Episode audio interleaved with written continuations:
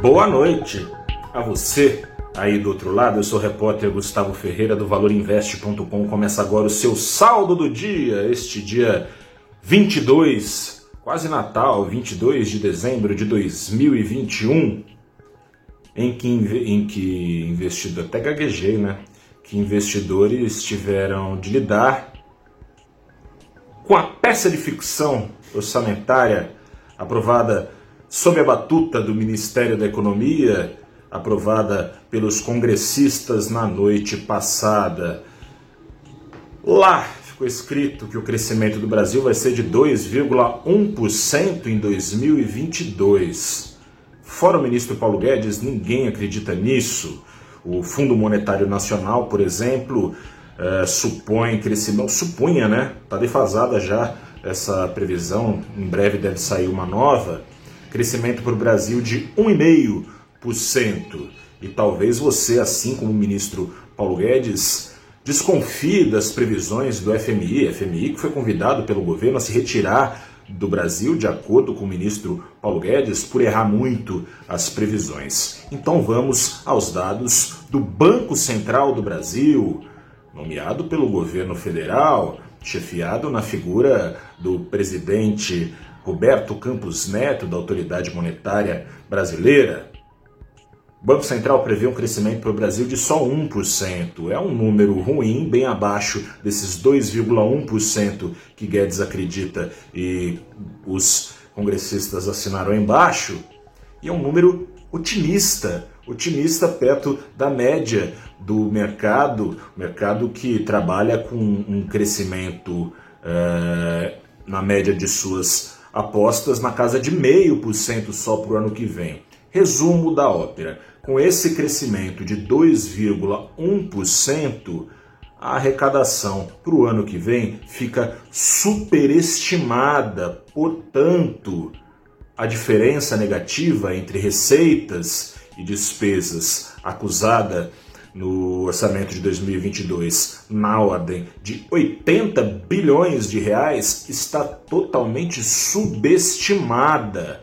Qual será o rombo fiscal no ano que vem?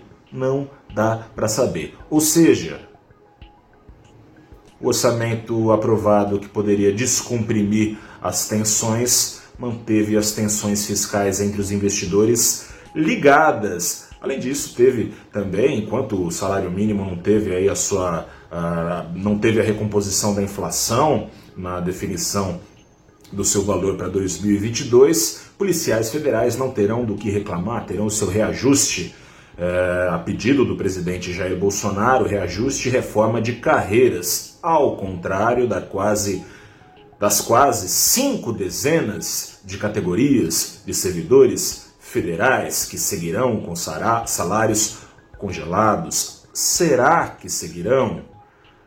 Pressões já começam a acontecer. Hoje o Valor Econômico noticiou que cargos, que servidores uh, da Receita Federal em cargos de auditoria de alta patente decidiram entregar seus cargos, pressionando o governo por aumentos e, bom, é só o primeiro da fila, naturalmente, olhando é, a categoria agraciada pelo presidente, categoria que é parte importante do seu apoio agraciado, as outras vão pedir. Será que não vai vir mais? Para isso, precisará o Centrão é, aprovar algum crédito especial para o ano que vem, que pule por fora da lei de responsabilidade fiscal assim como o orçamento, a lei de responsabilidade fiscal nos últimos anos vem ganhando áreas de peça de ficção. É importante deixar claro que essa peça de ficção orçamentária nem é mesmo exclusividade deste governo.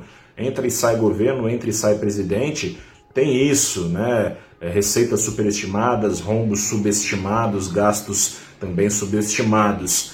Mas era o governo que ia fazer tudo diferente, que chegou lá com o apoio do mercado. O mercado olha para isso não gosta, e é natural que não goste. Resumo da ópera: Ibovespa em queda de 0,24%, enquanto as principais bolsas com Omicron e tudo disparavam, ganhos de mais de 1% nos Estados Unidos e na Europa, emergentes também um pouquinho para cima, no Brasil não teve jeito.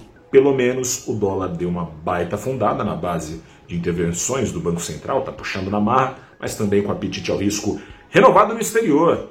A moeda americana no mundo todo ficando mais barata aqui também, e bastante até, 1,26%, indo então aos R$ 5,67. Eu sou Gustavo Ferreira, fico por aqui. Este é o clima do mercado, clima de festa de fim de ano. Não que tenha motivo para comemorar, mas o pessoal já colocando as barbas de molho, hoje teve liquidez bem reduzida, uma das mais baixas do ano. E assim vamos, amanhã, dia 23, a gente conversa mais. Grande abraço, até a próxima e tchau.